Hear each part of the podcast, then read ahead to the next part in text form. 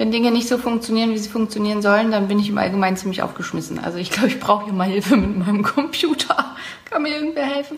Ähm, ja, also wir waren beim TSH. Ähm, es wird üblicherweise versucht, den TSH um 1,0 einzustellen. Wenn zu viele Schilddrüsenhormone da sind, dass dann üblicherweise geguckt wird, dass der TSH bei 1,0 liegt, aber es kann sein, dass nicht ausreichend T3 vorhanden ist, um die ähm, Follikelstimulation vernünftig zu gewährleisten. Und ohne eine ausreichende Follikelstimulation findet kein Eisprung statt. Und das ist dann halt problematisch, dann wird die Fertilität natürlich eingeschränkt. Andererseits hat wiederum die Schilddrüse Östrogenrezeptoren. Das heißt, wenn keine vernünftige Stimulation über die Schilddrüse, ähm, über, die, über das Ovar stattfindet, also wenn kein Eisprung da ist und kein vernünftiger Zyklus da ist, dann ähm, kommt es zu einer zusätzlichen Stimulation der Schilddrüse über das Östrogen. Wenn die Schilddrüse nicht kann, weil das Schilddrüsengewebe entzündet ist, ähm, weil es da irgendwie Probleme gibt, dann funktioniert dieser Rückkopplungsmechanismus zwischen Ovar und Schilddrüse nicht. Und das Ovar kann nicht selber dafür sorgen, dass mehr Schilddrüsenhormone produziert werden. Und in dem Fall müssen wir eben bei einer Hashimoto-Thyreoiditis ein bisschen nachhelfen. Ähm, ein weiterer sehr, sehr wichtiger gemeinsamer Nenner ist Jod.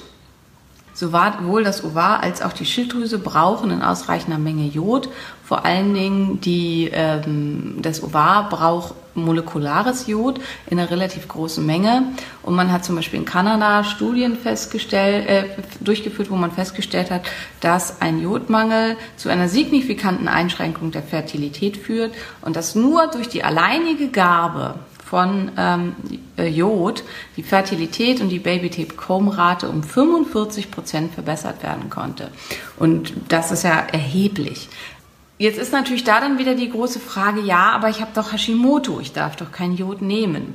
Wer da insgesamt großes Interesse dran hat, einfach mal reingucken. Wir haben da ja ein ganzes Wissenspaket zu, zu Jod und da ist auch ein ganz großes Thema Jod und Frauengesundheit, Jod und Fertilität, Jod in Schwangerschaft und Stillzeit. Aber ähm, hier auch noch mal ganz kurz ausgebreitet der Bedarf an Jod am Tag ändert sich nicht, völlig egal, ob ich Hashimoto habe oder nicht. Und der Bedarf an ähm, Jod am Tag liegt in etwa bei 150 Mikrogramm am Tag und der muss gedeckt werden. Ein Mehr an Hashimoto-Thyreoiditis, also an der Entwicklung der Hashimoto-Thyreoiditis und auch an Problemen mit vermehrter Antikörperbildung findet immer dann statt, wenn oder findet theoretisch statt, wenn ein Übermaß an, Hashim, äh, an, an Jod da ist und wenn ein Ungleichgewicht da ist zwischen Jod und Selen ähm, der Bedarf des gesamten Körpers an Jod von 150 Mikrogramm am Tag bleibt bestehen, egal ähm, was da ansonsten so passiert. Und das sind eigentlich so die wesentlichen Faktoren. Das heißt, ich muss auf jeden Fall darauf achten, wenn Kinderwunsch da ist, dass die Schilddrüsenfunktion vernünftig eingestellt ist, dass der TSH äh, optimalerweise tatsächlich irgendwo um eins rum ist, unter einer Therapie mit Schilddrüsenextrakt oder einer T3-haltigen Medikation, strebt man einen guten Wert von FT3 und FT4 an und hier ist es dann auch relativ egal, wo der TSH ist. Das ist halt da auch ganz, ganz wichtig. Das ist oft ein bisschen schwierig, das zu vermitteln. Also wenn man im Kinderwunschzentrum ist, zum Beispiel in den Kinderwunschzentren, die sagen oft, sie behandeln nicht, wenn der TSH supprimiert ist. Ähm, Im Zweifelsfall muss man da dann gucken, ja, Teufel oder Belzbub sozusagen, dass man halt sagt, okay, ich gehe zurück auf eine T4-haltige Medikation und ähm, mache darauf irgendwie eine Einstellung, um das möglich zu machen, dass eine Behandlung stattfinden kann, weil ähm, der Wunsch da dann entsprechend äh, da ist und man den nicht zurückstellen sollte, weil das Kinderwunschzentrum nicht bereit ist, im Zusammenhang mit der NDT zu behandeln. Viele Kinderwunschzentren machen das aber inzwischen auch. Das ist sehr schön, dass die da halt auch zu einer Zusammenarbeit bereit sind und dass man dann da entsprechend gucken kann. Also das erste, wie gesagt, ist, dass geguckt werden muss, ähm, dass der T3 ausreichend vorhanden ist, damit überhaupt eine Follikelreifung stattfinden kann. So, dann spielt halt eben das Gleichgewicht der Hormone eine ganz, ganz große Rolle. Wir haben die verschiedenen Achsen, wir haben die Schilddrüse, die Nebenniere, das Ovar. Ähm, wenn die Nebenniere permanent überreizt ist durch eine ständige Beanspruchung, weil die Schilddrüse entzündet ist. Zum einen eben durch die Autoimmunerkrankung selbst, durch den entzündlichen Prozess. Zum anderen dadurch, dass die Schilddrüse teilweise nicht richtig arbeitet. Und zum anderen äh, und als letztes einfach, weil die Erkrankung selber vielleicht den Betroffenen relativ viel Stress verursacht, dann kann es dazu kommen, dass die Nebenniere sich Hormone wegklaut, also Ursprungshormone sozusagen wegklaut, damit sie genug Cortisol produzieren kann. Ähm, und das bleibt dann, das steht dann nicht mehr zur Verfügung. Also die Ausgangssubstanz, aus der das Cortisol produziert wird und Cortison ist die gleiche wie die, aus der die Geschlechtshormone produziert werden, Progesteron, Östrogen und so weiter. Und ähm, es kann in solchen, bei diesen dauerhaften Stresssituationen, die halt häufiger bei chronisch entzündlichen Erkrankungen, zu denen ja die Hashimoto-Thyreoiditis auch dazugehört, vorhanden sind, kann es eben dazu kommen, dass die Ausgangssubstanz, das Pregnenolon, weggestohlen wird. Das heißt dann auch Pregnenolon-Stealing und dadurch nicht mehr genügend Ausgangssubstanz für die Geschlechtshormone zur Verfügung stellen. Im Wesentlichen vor allen Dingen für das Progesteron, für das Gelbkörperhormon. Und wenn nicht ausreichend Progesteron zur Verfügung steht, dann ist die zweite Zyklushälfte nicht stabil. Dann kann, selbst wenn ein Eisprung erfolgt ist, die Schwangerschaft nicht gehalten werden und geht dann halt sofort wieder verloren. Und es kommt nur zu sogenannten biochemischen Schwangerschaften, die meistens gar nicht bemerkt werden, weil die so früh wieder verloren gehen, dass das dann für eine Regelblutung gehalten wird. Dann spielt eine weitere Rolle, also mit dem Progesteron und mit dem Pregnenolon-Stealing, dass ganz, ganz häufig, also Progesteronmangel, ein lebenslang bestehender Progesteronmangel, der in gewissem Anteil erblich ist, prädestiniert dazu, weil Progesteron das mächtigste antientzündliche Hormon ist, was wir als Frau zur Verfügung haben, prädestiniert dafür, dass man im Laufe seines Lebens eine Autoimmunerkrankung entwickeln kann. Das heißt, viele Frauen, die eine Autoimmunerkrankung haben, haben auch einen Progesteronmangel und hatten den halt schon immer. Das heißt, man sollte immer auch nach einem Progesteronmangel gucken. Welche Symptome können da, dahinter stehen? Progesteronmangelsymptome können sein ein spürbarer Mittelschmerz, also dass man eben den Eisprung schmerzhaft merkt. Nicht, dass man ihn merkt, das hatten wir letzte Woche schon beim QA für die Geschlechtshormone. Ein spürbarer Eisprung ist normal, dass man merkt, hier tut sich was. Ein schmerzhafter Eisprung ist nicht normal und kann ein Zeichen für einen Progesteronmangel sein. Schmerzen in der Brust in der zweiten Zyklushälfte, Zysten der Brust, Zysten der Eierstöcke, Myome, das sind alles Zeichen von Progesteronmangel. Zuckerverwertungsstörungen und Zuckertoleranzstörungen können Zeichen eines Progesteronmangels sein. In der Familie vorkommende Zuckertoleranzstörungen können ein Zeichen sein, dass bei einem selber auch eventuell ein Progesteronmangel da ist, weil Progesteron die Insulinsensitivität ganz stark erhöht. Also auch die greifen dann da wieder ineinander stark schmerzhafte Mens, stark, ähm, starkes Krampfen der Menstruation und starke, unstillbare, hellrote Blutung. Das alles können Zeichen für einen Progesteronmangel sein. Progesteron spielt mit einer Rolle darin, ähm, ja, da greifen auch wieder verschiedene Mechanismen ineinander. Also eine Rolle spielt hier Histamin, dann äh, über das Histamin Prostaglandin E2, das ist ein Entzündungsmediator ähm, der mit zu Krampfen in der Gebärmutter führt. Und das wird jeweils durch Progesteron in seiner Wirkung quasi vermindert, sodass eben weniger krampfartige Beschwerden an der Gebärmutter auftreten, wenn ausreichend Progesteron vorhanden ist. Und Progesteron führt zu einem Verschluss der Gefäße an der Gebärmutter, wenn es blutet. Deswegen tritt üblicherweise, wenn gar kein Eisprung stattgefunden hat und zu wenig Progesteron da ist, aber auch bei einem grundsätzlichen Progesteronmangel eine deutlich rötere und stärkere Blutung auf, die so wässrig rot ist. Und äh, das ist halt eben da auch äh, dann einer der Zeichen dafür, dass nicht ausreichend Progesteron da ist. Das heißt, bei Hashimoto sollte immer auch mit danach geguckt werden und als Erstmaßnahme bei Kinderwunsch und auch bei unerfülltem Kinderwunsch wäre immer das, was ich machen würde, dass man dass, dass man dann bioidentisches Progesteron gibt. Es kann in der Kinderwunschbehandlung mit bis zu 800 Milligramm am Tag gegeben werden, um zu gucken, ob man damit eine Zyklusregulation und eine Implantation erreicht. Ja, wir haben jetzt eigentlich von der Zeit auch schon so ein bisschen, Bettina stellt hier gerade eine Frage. Sie hat das Gefühl, ähm, extern zugeführtes Progesteron wird bei ihr in Östrogen umgewandelt, kommt zu Wassereinlage und so weiter. Das kann verschiedene Ursachen haben. Ganz, ganz viele haben das im ersten Zyklus. Das liegt dann daran, dass einfach noch gar keine Rezeptoren da sind für Progesteron und der Körper dementsprechend damit nichts anfangen kann. Es macht deswegen tendenziell Sinn, nicht gleich mit irgendwelchen krass hohen Dosen Progesteron einzusteigen, sondern erstmal mit kleineren Dosen, damit der Körper lernen kann, wieder mit Progesteron umzugehen und Rezeptoren auszubilden und die dann nach und nach zu steigern. Des Weiteren macht es Sinn, das auf jeden Fall so zu nehmen, dass es erstmal einmal durch den ganzen Körper durchläuft, bevor es an der Leber ankommt, so dass alle Rezeptoren, die der Körper zur Verfügung hat, einmal besetzt und bedient werden mit Progesteron und erst dann, was in der Leber ankommt, und dann entsprechend umgewandelt werden kann in Östrogen.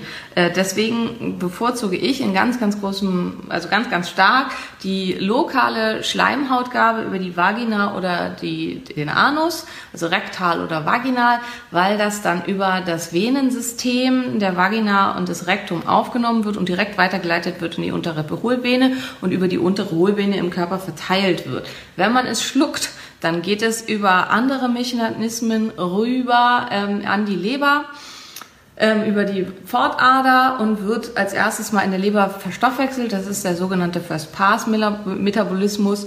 Und erst danach ähm, geht das, was noch übrig ist, quasi in den Körper. Es kommt also zu deutlich vermehrten Bildungen von Allopregnandilol, was ähm, sehr müde macht und auch dann in der Folge zu vermehrten Umwandlungen in Östrogen. Beide Sachen, die wir nicht so gerne haben wollen. Bei manchen also deswegen, deswegen wende ich das so an. Warum wird so viel Progesteroncreme äh, äh, propagandiert? Ganz einfach, weil es diese, die dreiprozentige Creme rezeptfrei gibt und die jeder Coach, Heilpraktiker und ich, das ist jetzt nicht böse gemeint, aber möchte gern Therapeut sagen kann, nehmt das und man da halt kein Rezept für braucht. Das ist der Grund, warum so viel Progesteroncreme verschrieben wird und warum das aus den USA ganz viel kommt, von zum Beispiel Dr. Platt oder so, ist, dass die Amis ein Problem damit haben, Dinge in Körperöffnungen zu stecken. Das ist tatsächlich so. Also Zäpfchen und Suspensorien, sowohl vaginal als auch rektal, werden in den USA fast gar nicht verwendet, weil die Amis aufgrund ihrer etwas komischen, prüden Einstellung ein Problem mit einer Anwendung von Zäpfchen haben. Ähm, rein physiologisch ist es viel, viel, viel, viel besser. Und ähm, Professor Mutz, der hier ganz, ganz viel daran geforscht hat, hat das halt ganz klar gezeigt, dass äh, die Anwendung von Progesteron rektal oder vaginal der Anwendung über der Haut weit überlegen ist, vor allen Dingen bei adipösen oder zumindest nicht ganz normalgewichtigen Frauen. Desto mehr Unterhautfettgewebe man hat, desto mehr wird das Progesteron im Unterhautfettgewebe in Metaboliten und in Stoffe umgewandelt, die wir da eigentlich nicht haben wollen. Progesteron senkt den Estradiolwert in den Keller. Wie sollte man da behandeln? Das ist wahrscheinlich, äh, also dass der Körper dann halt glaubt, es findet jetzt hier, das ist eventuell nicht richtig zyklisch angewendet. Es kann eventuell sein, dass halt auch da wieder diese Metabolismen, die ich jetzt gerade erklärt habe, eine Rolle spielen. Also ich würde als erstes eben versuchen, wirklich zyklisch anzuwenden, dann über, also rektal oder vaginal. Und Thema ist Hashimoto und Kinderwunsch. Und dass man guckt, wie sich das da entwickelt und ob das damit eine Rolle spielt. Und dann kann eine Rolle spielen Leber, also dass der Lebermetabolismus nicht gut ist, dass du zu viel SABG ausbildest und dass es dadurch durch das Progesteron zu viel, zu viel zur Abbindung der einzelnen Hormone kommt und dass es dadurch problematisch sein kann. Also Progesteronbehandlungen spielen oder nicht unbedingt Behandlung, aber die Kontrolle des Progesterons und zu gucken, ähm, ist das da mit entscheidend, spielt eine ganz, ganz große Rolle. Dann ganz, ganz, also ganz wichtig wäre noch, weil jetzt hier gerade gesagt wird, ich fühle das dann mal anders zu. Progestan lässt sich auf alle Arten anwenden. Also man kann es aufschneiden, auf die Haut schmieren, man kann es in die Scheide stecken, man kann es im Po stecken und man kann es schlucken. Es ist aber nur zum Schlucken zugelassen. Alles andere ist ein sogenannter Off-Label-Use. Das hat einfach was mit den Pharmagesetzen zu tun. Und um ein Medikament, also es ist nur für die orale Aufnahme zugelassen, um ein Medikament dann anders verwenden zu dürfen, muss es neu zugelassen werden. Und das ist halt gerade gemacht worden. Das heißt jetzt dann Utroges Gluteal. Ähm, das ist die Neuzulassung für die vaginale Anwendung. Es ist genau das Gleiche. Und das ist halt auch ganz, ganz wichtig. Die Apotheker, die erzählen einem dann halt oft, wenn man das abholt und man sagt, man will das vaginal anwenden, dann wird gesagt, nein, das dürfen sie nicht und das ist nur für oral und so weiter. Das darf man sehr, also das kann man sehr wohl machen, aber es ist halt ein Off-Label-Use. Es ist halt besser verträglich und es ist besser für die Leber. Ähm, die Kapseln eignen sich für alles, aber es ist nicht das, wofür das mal zugelassen wurde, auch wenn es so hergestellt wird, dass es damit möglich ist. So, was spielt noch eine Rolle? Also wir haben jetzt Schilddrüseneinstellungen, Progesteron sollte man auf jeden Fall nachgucken. Dann spielt eine ganz, ganz große Rolle chronische Entzündung, Silent Inflammation, chronische Entzündungsprozesse und ähm, Energiemangel. Also die Eierstöcke brauchen, um ihre Funktion vernünftig wahrnehmen zu können und vor allen Dingen auch damit der Körper eine Schwangerschaft äh, annehmen und akzeptieren kann, brauchen wir sehr, sehr viel Energie. Das heißt, die Mitochondrienfunktion muss stimmen und die Menge an ATP muss stimmen. Kaum ein System in unserem Körper verbraucht so viel Energie wie das Immunsystem. Das heißt, wenn ständige Antriggerungen des T-Zellsystems stattfinden, wird das ganze ATP ständig verbraucht und es ist nicht genügend Energie da, um ähm, vernünftig einen Eisprung zu produzieren und eine Schwangerschaft halten zu können. Das heißt, die, der letzte große Baustein ist zu gucken, wo sind entzündliche Prozesse, was man grundsätzlich, also jetzt so einfach für sich machen kann ist, dass man anfängt, also dass man als erstes eine Eliminationsdiät macht und es damit versucht. Tatsächlich gibt es halt auch da Untersuchungen zu, dass zum Beispiel durch den Umstieg auf eine glutenfreie Ernährung die Baby-Take-Home-Rate deutlich ähm, gesteigert oder verbessert werden konnte. So, habt ihr noch Fragen? Sonst würde ich sagen, das sind jetzt erstmal so unsere Bausteine für heute. Ähm, ja, habt ihr noch Fragen? Ist noch irgendwas offen? Im Augenblick nicht so aus. Sorry, dass das wieder alles ein bisschen chaotisch war heute und dass wir jetzt wieder zwei Videos hier haben. Ähm, ich krieg das raus, was das Problem ist mit meinem Computer und warum der das nicht mehr machen will. Warum kann Progesteron Symptome von, wie Schwindel auslösen? Progesteron wird in der Folge umgewandelt in Aldosteron, also das bedient die Aldosteronachse. Und manche kriegen davon, sind sehr empfindlich auf die Umwandlung in Aldosteron und merken sofort Blutdruckabfälle und Veränderungen da und kriegen halt ganz massiven Schwindel und haben damit Schwierigkeiten. Inositol kann man auf jeden Fall mit dazugeben. Macht, ähm, Inositol ist vor allen Dingen sehr wirksam bei PCOS. PCOS geht aber ja auch oft mit anderen, mit Autoimmunerkrankungen und mit Veränderungen da in diesem Bereich einher. Das hat viel damit zu tun, dass was ähm, PCOS wahrscheinlich mit ausgelöst wird durch hohe Blutzuckerspitzen in der Schwangerschaft ähm, und dass der weibliche Fet denen dann eben ausgesetzt ist. Dann hat man von Anfang an Insulinresistenz, damit erhöhte entzündliche Lage, die dann dazu führen kann, dass im weiteren Leben Immunerkrankungen entwickelt werden. Und bei PCOS und ähm, Eisprungsschwierigkeiten in der Richtung und so spielt, äh, spielt das eine ganz, ganz große Rolle und kann das dann sehr hilfreich sein. So, dann wünsche ich euch noch einen wunderschönen Tag und eine tolle Restwoche. Und dann gucken wir. Progesteron kann man eigentlich nicht überdosieren. Man erkennt eine Überdosierung im Wesentlichen daran, dass der Körper dann alles Mögliche an anderen Hormonen damit macht. Ähm, eine extreme Empfindlichkeit der Brustwarzen, Schmerzen der Brüste, Wassereinlage und sowas, das zeigt halt an, dass so viel Progesteron da ist, dass es dann in Östrogen umgewandelt wird. Oder halt eben, wie am Anfang schon gesagt, nicht ausreichend Rezeptoren und das wäre dann eine Überdosierung, wobei es eben sein kann, dass trotzdem noch nicht ausreichend Progesteron da ist und man erstmal gucken muss, wie geht man da entsprechend ran, dass man die Progesteronaufnahme und Verwertung des Körpers verbessern kann. So, das war's jetzt wirklich. Alles gut. Danke, dass du bei der heutigen Episode dabei warst. Mehr Tipps von der Autoimmunhilfe findest du unter www.autoimmunhilfe.de. Wir sind auch auf Facebook, Instagram und YouTube aktiv. Den jeweiligen Link findest du in der Podcast-Beschreibung. Gefällt dir dieser Podcast? Dann freuen wir uns, wenn du auf iTunes eine Bewertung schreibst und den Podcast mit deinen Freunden teilst.